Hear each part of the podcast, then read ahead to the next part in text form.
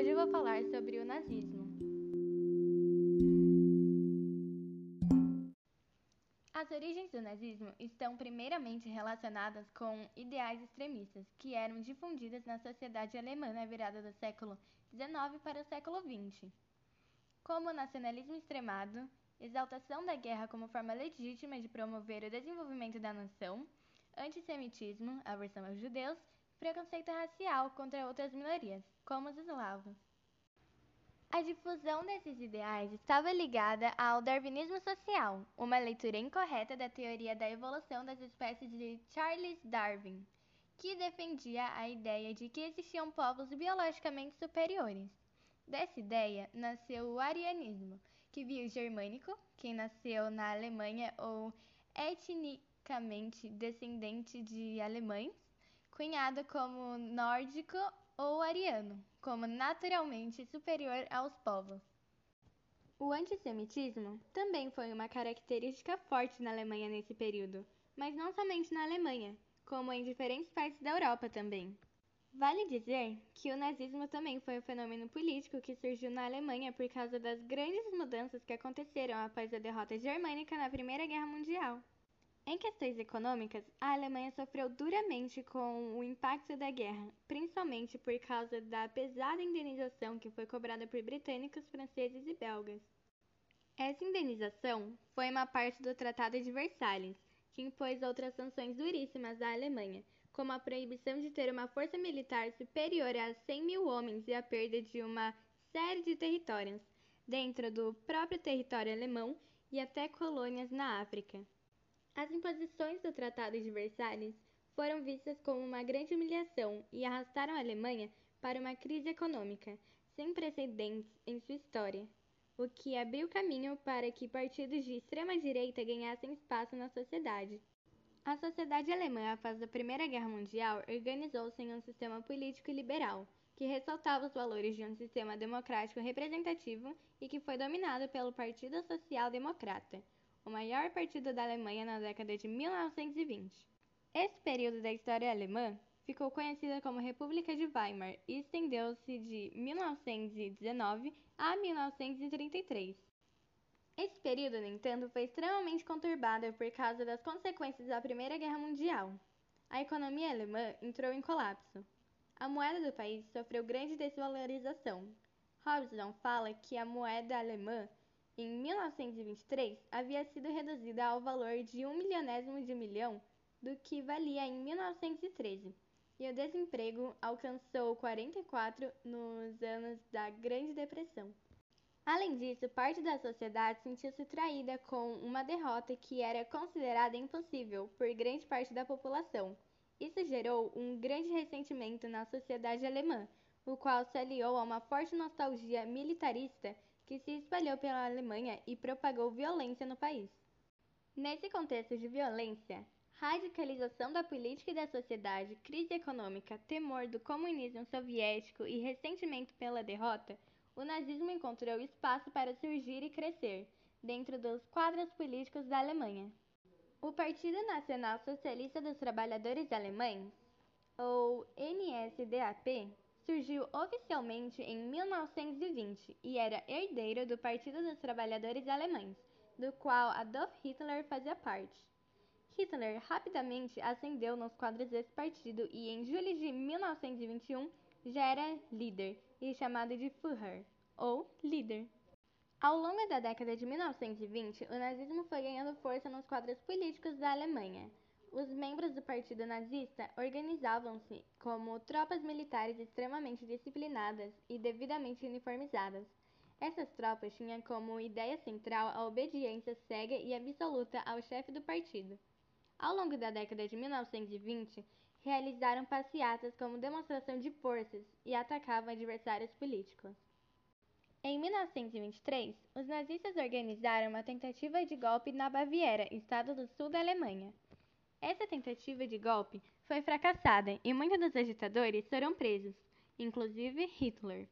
Durante o período em que esteve preso, Hitler escreveu o livro nomeado de Mein Kampf, ou Minha Luta, que organizou os preceitos básicos da ideologia nazista: antissemitismo, antiliberalismo, antibolchevismo, racismo, exaltação da guerra, nacionalismo extremado, entre outros. O crescimento do Partido Nazista explorou consideravelmente o desespero de grande parte da sociedade alemã com a crise econômica e política. Apesar de se autonomear como um partido que representa os trabalhadores, no sentido as classes operárias, o nazismo contou com grande apoio das classes médias da Alemanha. A partir de 1930, as classes altas do país aderiram ao partido em larga escala. O crescimento e fortalecimento do nazismo na Alemanha ao longo da década de 1920, além de se apoiar na ótima capacidade retórica de Hitler, resultaram de uma estratégia criada no sentido de infiltrar membros do partido em diferentes locais da sociedade, para fortalecer a difusão das ideias nas quais acreditavam. A partir disso, o raio de ação do nazismo na Alemanha alcançava diferentes grupos, os quais aderiram ao discurso salvacionista de Hitler, que prometia reerguer a Alemanha ao patamar de potência novamente.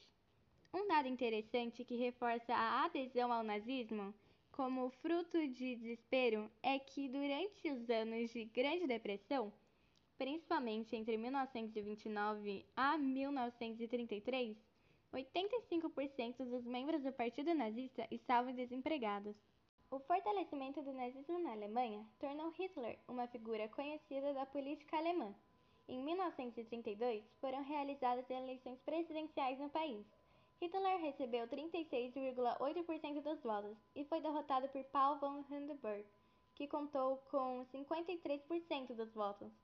No entanto, no ano seguinte, Hindenburg, pressionado, viu-se obrigado a nomear Hitler ao cargo de chanceler da Alemanha marcando o fim da República de Weimar. Em 1934, Hindenburg faleceu e Hitler acumulou os títulos de chanceler e presidente da Alemanha. Isso deu maiores poderes a Hitler, que concretizou a implantação de seu regime totalitário. Rapidamente, Hitler expurgou a política alemã e eliminou todas as possíveis ameaças ao seu poder.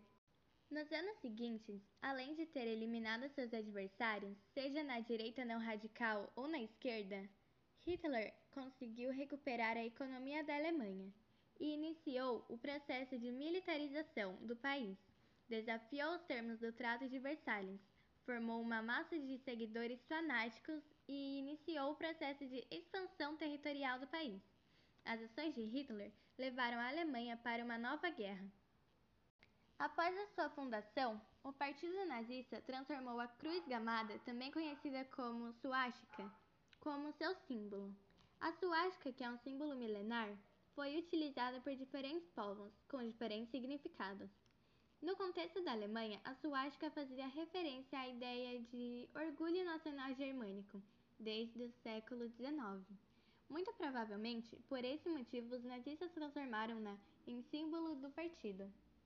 A ideologia nazista é bastante complexa e ampla, abordando diferentes questões.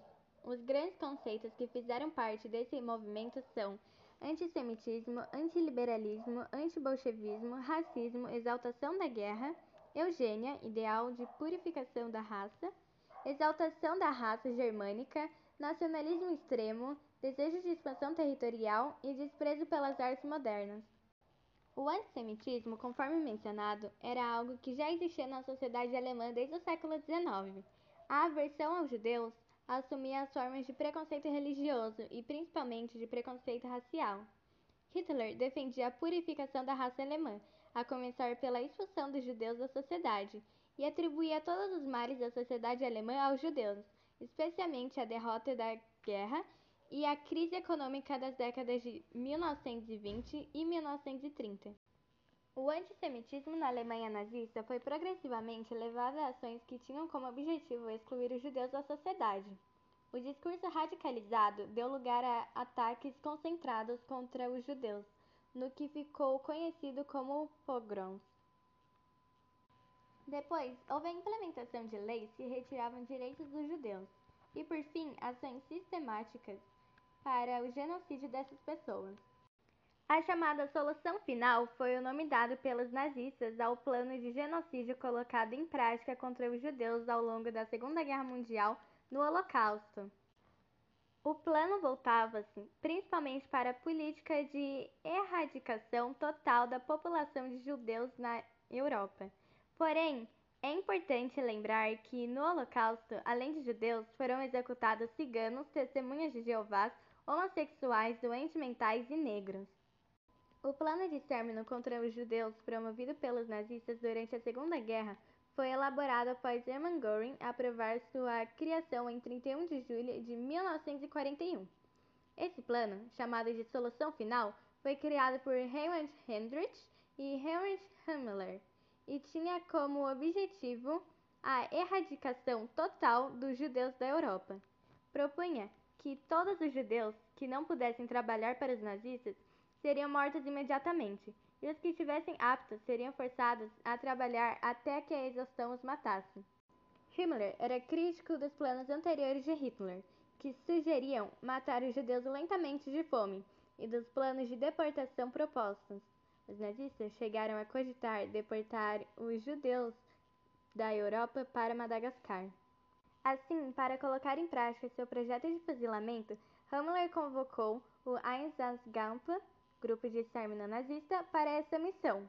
A ordem dada em julho de 1941 era a de que um grupo de extermínio nazista deveria matar todos os judeus no oeste da União Soviética, homens, mulheres e crianças.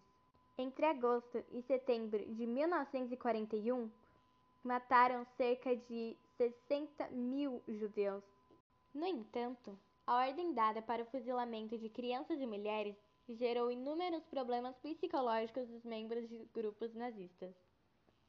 A resposta foi criar um método de extermínio que fosse mais impessoal e que pudessem matar mais pessoas em menos tempo as câmaras de gás. As câmaras de gás foram criadas com o intuito de aumentar o volume das execuções realizadas. Além disso, por ser realizada de maneira impessoal, ela diminuía os casos de transtornos psicológicos causados em grupos exterminadores nazistas. As primeiras câmaras de gás foram testadas contra prisioneiros soviéticos em vagões de trens adaptados. A morte foi por envenenamento por monóxido de carbono. As câmaras logo foram adicionadas aos campos de concentração nazistas. Os campos de concentração haviam sido criados pelos judeus ainda na década de 1930.